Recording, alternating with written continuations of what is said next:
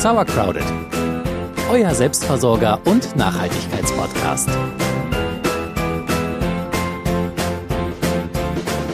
Nach dem Sport mache ich mir gerne Arnika Salve auf meine alles schmerzenden Gelenke und Muskeln. Wenn ich total aufgeregt bin, dann trinke ich gerne einen Hopfentee. Wenn ich nicht einschlafen kann, mache ich mir einen Baldrian-Tee. Das alles gibt es in der Drogerie zu kaufen oder in der Apotheke. Vielleicht habt ihr auch das eine oder andere davon sogar zu Hause. Ja, und wenn wir solche Dragés kauen oder diese Salben auf unsere Wunden auftragen, ist uns oft aber gar nicht so richtig bewusst, dass da geballte Natur drin steckt und wir uns eigentlich den Weg über die Apotheke oder die Drogerie sparen könnten. Denn viele dieser Wundermittel finden wir auch vor unserer Haustür, im Garten oder beim Waldspaziergang. Und dazu sind sie auch noch völlig kostenlos. Und damit nochmal herzlich willkommen zu Sauercrowded, eurem Selbstversorger- und Nachhaltigkeitspodcast. Ich bin Celia. Und ich bin Jule. Und ihr ahnt es vielleicht schon, heute beschäftigen wir uns mal mit Wildkräutern und Wildpflanzen, die wir so für unser Wohlbefinden nutzen können. Dazu sind wir im Garten gefahren, weil wir hier auch ein paar rumstehen haben und wir gucken uns da gleich ein paar Sachen an. Vorneweg gibt's aber noch einen Disclaimer.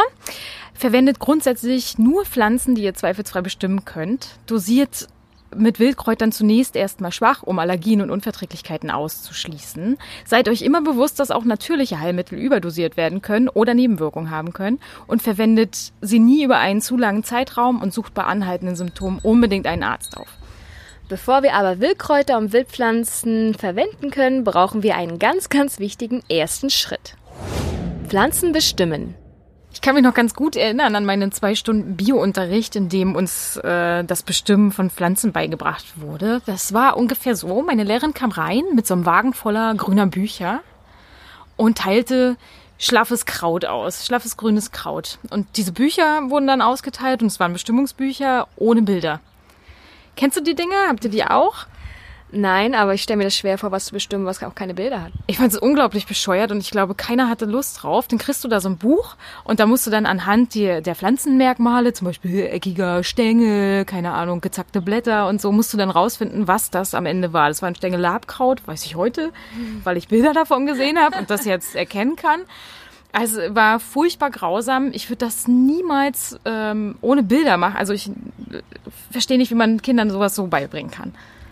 Das ist ja schon fast ein traumatisches Erlebnis, was Pflanzenbestimmung betrifft. Es war so furchtbar langweilig. Es schrecklich. Klingt auch ganz furchtbar. Mittlerweile machst du es ja zum Glück ein bisschen anders. Willst du mal erzählen, wie du das machst? Ja, also mit Bildern. Ich bin jetzt auf so eine Kombination umgestiegen. Also wenn ich ähm, bei einer Pflanze nicht sicher bin, mache ich ein Foto von der Pflanze und es gibt äh, mehrere Apps. Ich verwende PlantNet heißt die. Die jagt das Foto, was du machst, durch eine Datenbank, so eine crowd-gefütterte Datenbank und spuckt dir dann ähm, Ergebnisse aus. Und zwar immer so nach Wahrscheinlichkeit. Es sind immer mehrere Ergebnisse. Da steht dann, keine Ahnung, Löwenzahn und darunter würden noch fünf Pflanzen stehen, die dem Löwenzahn ähnlich sind. Mhm. Und dann gucke ich halt nach, könnte das Löwenzahn sein, was ich gerade fotografiert habe. Und schlag das nochmal in einem Bestimmungsbuch nach, um zu gucken, ist es an dem Standort, an dem ich das gefunden habe. Also wenn da jetzt steht, äh, ist nur im Sumpf zu finden und ich stehe gerade auf einer Wiese, dann kann es nicht die Pflanze sein. Ja. Ist es die Jahreszeit? Blüht es wirklich gerade?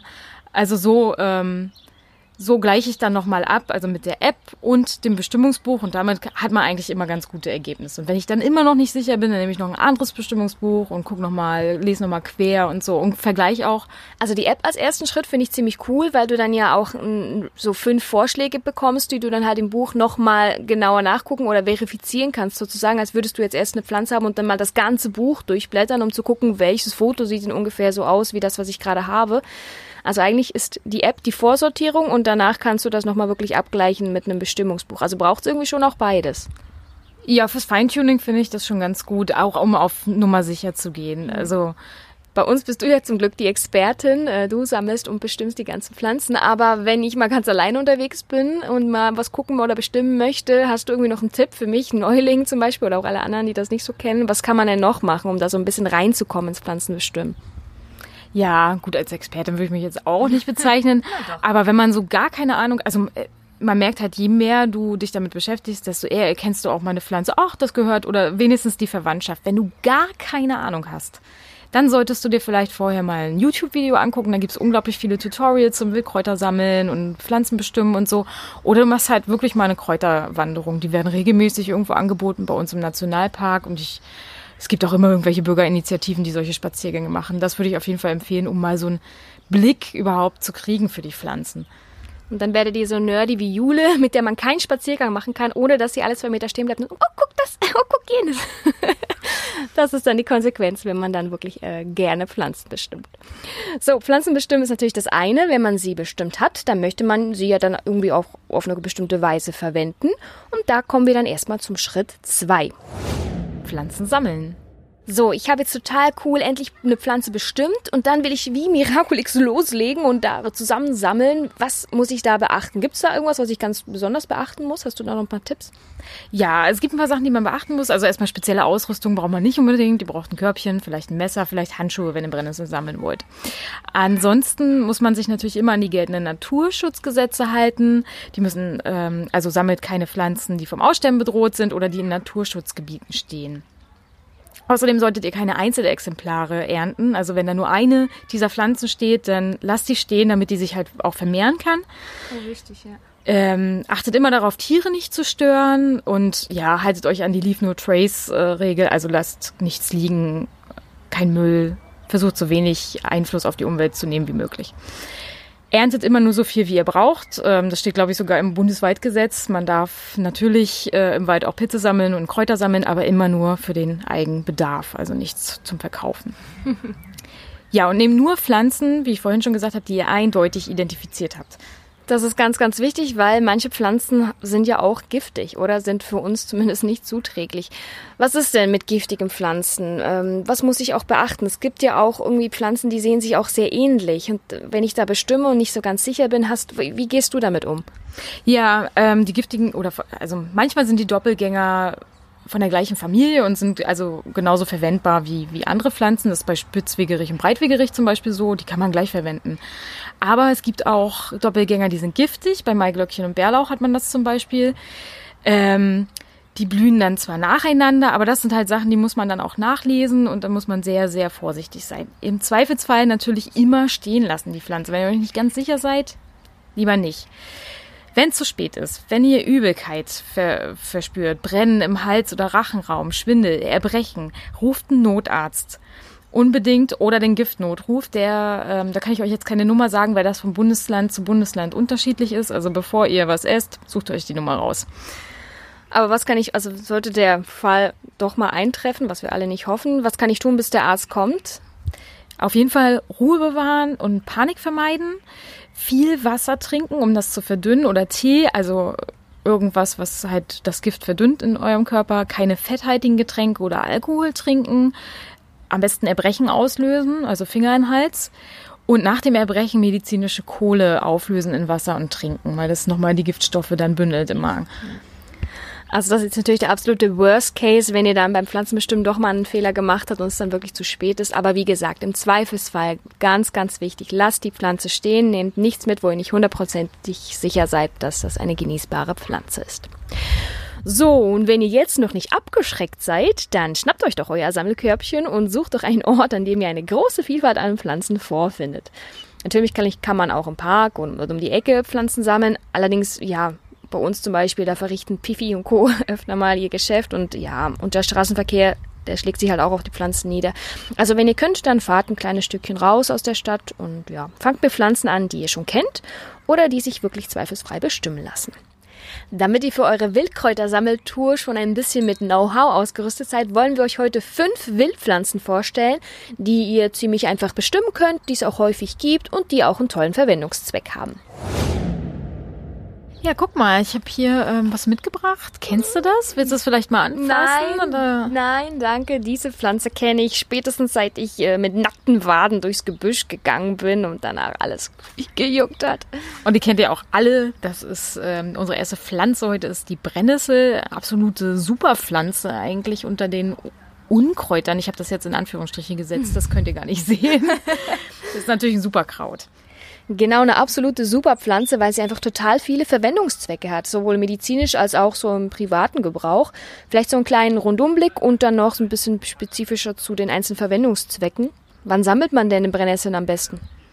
Ja, die jungen Blätter, also wenn man die für Tee haben will oder auch zum Essen, die sammelt man so im März, April und ähm, die Samen dann ab September. Aber im Prinzip kann man sie ganzjährig sammeln, weil sie wächst ja auch immer wieder nach. Genau. So, wenn wir da mal gucken, in die Medizin, habt ihr das bestimmt auch schon gesehen. Ähm, wo wird das häufig verwendet? Also wir haben das so ein bisschen recherchiert. Die Brennnessel wird häufig bei Stoffwechselproblemen oder bei so Harnwegserkrankungen oder äh, rheumatischen Beschwerden ähm, eingesetzt. Warum? Weil sie blutreinigend ist und auch harntreibend, entzündungshemmend und schmerzlindernd. Und häufig macht man, ja, ich mache häufig Tee. Was kann man sonst noch so tun? Ich mag auch am liebsten Tee. Man kann aber auch Tinkturen erstellen oder Bäder nehmen oder auch Umschläge aus Brennnesseln, wobei das nicht so verlockend klingt, wenn du mich fragst. Ich ähm, habe ja sehr, sehr dünnes Haar und da ist die Brennnessel auch mein Top Wildkraut eigentlich, ähm, weil man kann sehr gut eine Haarspülung machen. Also wenn man da, wenn man Brennnesseltee kocht, ein bisschen konzentrierter, man nimmt ganz viele Brennnesseln und äh, nicht ganz so viel Wasser, wenn man das Wasser dann runterkühlen lässt, so, da hat man so einen konzentrierten äh, Brennnesseltee und der ist super, damit die Haare auszuspülen. Das hilft und stärkt das Haar ein bisschen. Was kann man sonst noch mit der Brennnessel machen? Man kann Brennnesseln essen, wie Spinat. Also ich mag kein Spinat, deswegen habe ich das noch nicht ausprobiert, aber es soll ganz lecker sein. Kann man machen. Aber du verwendest Brennnessel im Garten vor allem für eines, Stinkepeter. Ja, für Brennnesseljauch. Ja. Brennnesseljauch ist ein super Dünger. Ähm, ich schwöre drauf, man kann damit auch äh, Viecher vertreiben und so. Also Brennnessel top im Garten. Mhm.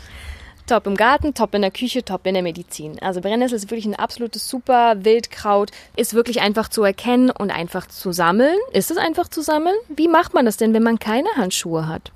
Dann mache ich so meinen Ärmel um die Hand und versuche das wirklich. Ich bin so eine Memme, was das angeht. Ich, das brennt so doll. Also mein Schwiegervater hat einfach mal von unten einmal so ja. hochgestrichen irgendwie und sie dann von unten weggenommen und dann, dann war das okay. Ich habe das dann einmal versucht und bei mir hat das nicht so gut geklappt. Ja, eigentlich soll das klappen, weil die Brennhaare dann sich umgelegt haben und dir dann nichts mehr tun können. Aber ich bin, ich ziehe die Handschuhe an. oder einen langen Ärmel von einem Pulli oder so. Okay, das war Wildkraut Nummer eins, die Brennnessel. Machen wir weiter mit auch einem Topkraut. Vor allem, ich mag das vor allem im Winter. Warum, werdet ihr gleich erfahren. Nummer zwei. Ja, Spitzwegerich. Guck, habe ich dir hier gepflückt. Mhm. Ist aber gelogen, ähm, ist breitwigerig, aber ich habe ja vorhin schon gesagt, man kann die alle gleich verwenden. Spitzwegerich wächst am Wegesrand und oft an ausgetretenen Stellen und kann vielseitig verwendet werden. Ich kenne ihn vor allem aus der Kindheit, weil man ihn nämlich sehr, sehr gut bei Mückenstichen verwenden kann. Also man reibt da dann den Spitzwegerich so ein bisschen auf dem, Mückenstich, äh, auf dem Mückenstich und dann juckt das nicht mehr ganz so doll. Das, das kenne ich. Ja, man kann ihn auch als äh, ja, Waldpflaster verwenden, auch bei mhm. kleineren Wunden. Wenn man so ein paar Blätter dann so zwischen den Händen aufrubbelt und dann auf die Wunde legt, dann heilt das wohl schneller. Mhm. Ich habe ja gesagt, ich mag den Spitzwegerich vor allem im Winter und zwar das, weil er eine sehr gute medizinische Verwendung hat, nämlich bei Erkältungen oder Entzündungen im Mund- und Rachenraum und bei mir vor allem beim Husten. Also ich habe im Winter oft äh, Husten und aus Spitzwegerich kann man sehr, sehr guten Hustensirup machen. Zum Beispiel Spitzwegerich oder auch Breitwegerich, wie gesagt, ist antibakteriell, entzündungshemmend und auch schleimlösend. Also wirklich perfekt für alles, was mit Hals, Rachen irgendwie zu tun hat oder eben in der kalten Jahreszeit. Ähm, ich mag, wie gesagt, Hustensirup, aber man kann auch Tee machen und auch sonst wie beim, bei der Brennnessel auch Umschläge oder Tinkturen oder Bäder. Und außer der medizinischen Verwendung kann man den Spitzwegerich auch noch für was anderes verwenden? Ja, man kann ihn essen. Schon kann, wieder. Ja, ist doch super, oder? naja, ihr sollt ja hier auch was lernen, wenn ihr mal im Wald ver verloren geht. Dann äh, könnt ihr euch helfen und äh, junge Spitzwegerichblätter knabbern. Die kann man roh essen so. Oder man kann diese ähm, Blütenstängel klein schneiden und dünsten und die sollen wie Champignons schmecken. Das müssen wir mal ausprobieren, wenn wir demnächst wandern gehen. Ja, wir haben hier Spitzwegerich liegen. Für alle, die das jetzt natürlich nicht sehen können, die können ja dann vielleicht mal in ein Bestimmungsbuch gucken oder auch einfach mal im Internet nachgucken, Spitzwegerich eingeben, dann wisst ihr auch, wie das aussieht. Schön grün, länglich, oval mit so äh, Blattfasern länglich in der Mitte. Genau, das ist der Spitzwegerich, mein, mein Wildkraut für den Winter. Das war die Nummer zwei. Kommen wir zu Nummer drei und die kennt ihr alle. Kuhblume? Mm, Pusteblume. Butterblume. Naja, oder einfach Löwenzahn. kennt ihr wirklich, also jedes Kind kennt Löwenzahn, denke ich mal. Ähm, wegen seiner harntreibenden Wirkung wird er auch Bettennässerkraut genannt und das habe ich tatsächlich erst bei der Recherche jetzt erfahren. Wusstest du das? Äh, nee, wusste ich vorher auch noch nicht, finde ich aber ziemlich witzig. Ja. Ja, also irgendwie. Als Kind habe ich den nicht wirklich gegessen, also selten. und bitter. Ja, genau. Und deswegen äh, bin ich nie äh, in die Situation gekommen, äh, dass das für mich auch ein Bettnester-Account geworden wäre. Aber beim Löwenzahn sind tatsächlich alle Teile essbar. Ja, man kann ihn ganzjährig sammeln auch. Und ähm, ja, Löwenzahn hat auch verschiedene Verwendungsmöglichkeiten. Ähm, Im medizinischen Bereich wird er vor allem bei Nieren- und Blasenleiden eingesetzt, bei Magen- und Darmbeschwerden, Rheuma, Gicht, Leber- und Gallenleiden. Genau, er ist wie gesagt auch harntreibend oder auch blutreinigend, darum ist er oft auch bei Leber- und Gallenleiden dabei und auch krampflösend, haben wir gesehen. Löwenzahn, wie wendet man den am besten an? Ja, man kann sich einen Tee kochen, man kann Bäder nehmen, Tinkturen, man kann ihn in den Salat tun, ist ja auch ein Verwandter vom Rucola. Ja. Genau. Und wir haben wir beide noch nicht ausprobiert, aber wir haben gelesen, man kann die Wurzel auch rösten und dann so eine Art als Kaffeeersatz verwenden. Ja, genau. Habe ich noch nie probiert. Ich bin, bin scheu noch, aber vielleicht. Aber auch wir werden das noch ausprobieren. Weiter geht's mit Nummer vier. Habe ich dir hier mitgebracht. Kannst du mal gucken. Mag ich total gerne. Guck mal, sieht jetzt lustig aus, ne? Ja, wird noch. Wird noch. Ja. So, jetzt müssen wir das Rätsel lösen. Was hältst du mir hier gerade vor die Nase? Holunder ist es. Also es sind schon Beeren dran, er hat schon ausgeblüht, aber sie sind noch nicht schwarz. Holunder, das war schon in der germanischen Mythologie ein echter Zauberbaum. Man konnte wohl mit einer magischen Formel seine Krankheiten auf einen Baum übertragen, also auf den Holunderbaum übertragen. Also wenn ich jetzt zum Beispiel ganz, ganz viel äh, Magen-Darm-Beschwerden hätte, dann hat, hätte ich mit einer magischen Formel hätte ich meine Magen-Darm-Beschwerden auf den Holunderbaum übertragen können. Der hätte dann Böendurchfall sein ganzes Leben lang, ja? Naja. Außerdem soll er gegen über 40 Krankheiten wirken und wurde deswegen auch oft als irgendwie Hausbaum gepflanzt. Das sieht man hier tatsächlich auch noch so auf alten Bauernhöfen, da steht oft äh, Holunder drumherum. Genau. Holunder kann man, also die Blüten, die kann man für so, ist ja gerade bei uns vorbei, kann man so im Mai und Juni sammeln. Und die Beeren, die kommen dann erst so gegen September, Oktober. Genau, man äh, in der Medizin verwendet man Holunder vor allem bei Erkältungskrankheiten und bei Fieber. Also er wirkt fiebersenkend, äh, schweißtreibend und entzündungshemmend und krampflösend. Also alles, was man so bei einer Grippe durchmacht, da hilft Holunder auf jeden Fall. Genau, die Holunderbeeren, die äh, habe ich äh, letztes Jahr, glaube ich, entsaftet und habe daraus einen Holunderbeeren-Sirup gemacht. Und der ist eigentlich auch ganz gut bei, bei Husten und Halsschmerzen, obwohl ich doch eher Team Spitzwegerich bin. Ja, der Saft ist mir auch ein bisschen bitter so, aber man, also man kann wohl auch Gelee oder Likör draus machen. Man kann ihn auch zu Essig verarbeiten. Ähm, wichtig ist, Holunderbeeren nie roh essen. Nee. Das verträgt man nicht so gut. Genau. Und wer lieber so ein bisschen auf die Blüten steht, wenn es so ein bisschen blumiger schmeckt, aus denen kann man natürlich auch einen Sirup machen, zum Beispiel für Hugo. Oder man kann auch Gelee, Tees oder Süßspeisen machen. Also Holunder, auch ein super Kraut und eigentlich, ja, Blüten und Beeren kann man super verwenden und ist auch leicht zu erkennen oder auch zu erriechen. Ich liebe Holunder, also die Holunderblütengeruch, den mag ich sehr gerne. Ja, das duftet immer so schön, das stimmt. Dann kommen wir auch schon zu Wildkraut Nummer 5 und das erkennt man eigentlich auch schon ziemlich gut am Geruch. Last but not least. Ich habe es hier mitgebracht. Es ist getrocknet. Schnupper mal. genau. Kennst du das noch? Nee. Wir haben da schon mal mitgearbeitet. Vor nicht Haben- allzu langer Zeit. Genau, und das habt ihr alle mitbekommen. Wir haben hier Hopfen. Hopfen ist Wildkraut Nummer 5.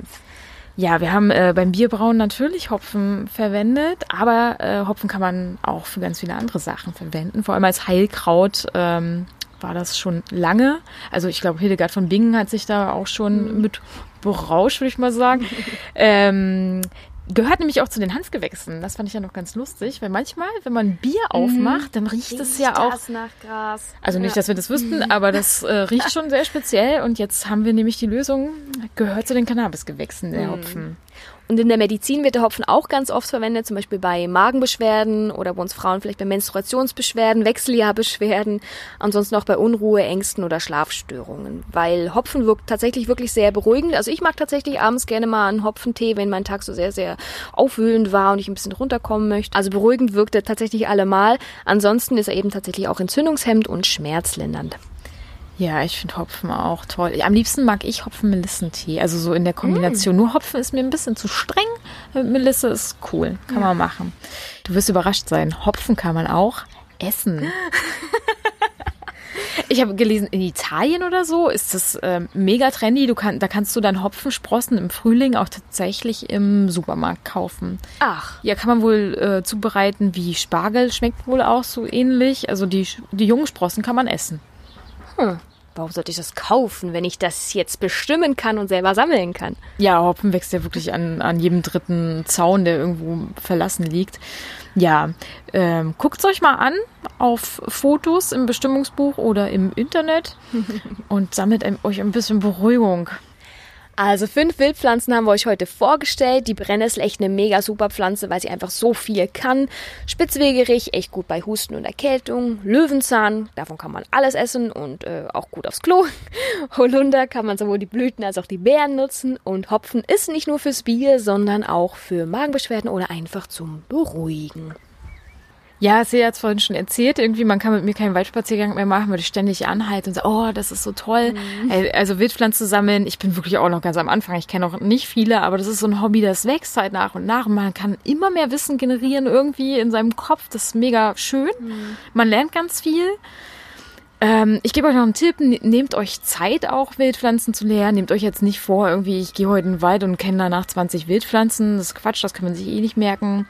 Setzt euch kleine Ziele, sowas wie eins, die, eine Wildpflanze die Woche und dann dafür lernt ihr die dann auch richtig kennen. Lest in drei, vier Bestimmungsbüchern Genau, und diese Challenge, die hast du mir auch auferlegt. Also jedes Mal, wenn wir jetzt spazieren gehen, merke ich mir eine Wildpflanze, die ich danach tatsächlich zu Hause nochmal nachgucke. Und jetzt, ja, nach und nach, also zum Beispiel hier auf dem Weg in den Garten mit dem Fahrrad, habe ich auch auf den Wegesrand gezeigt und gesagt, ah, guck mal, der Spitzwegerich.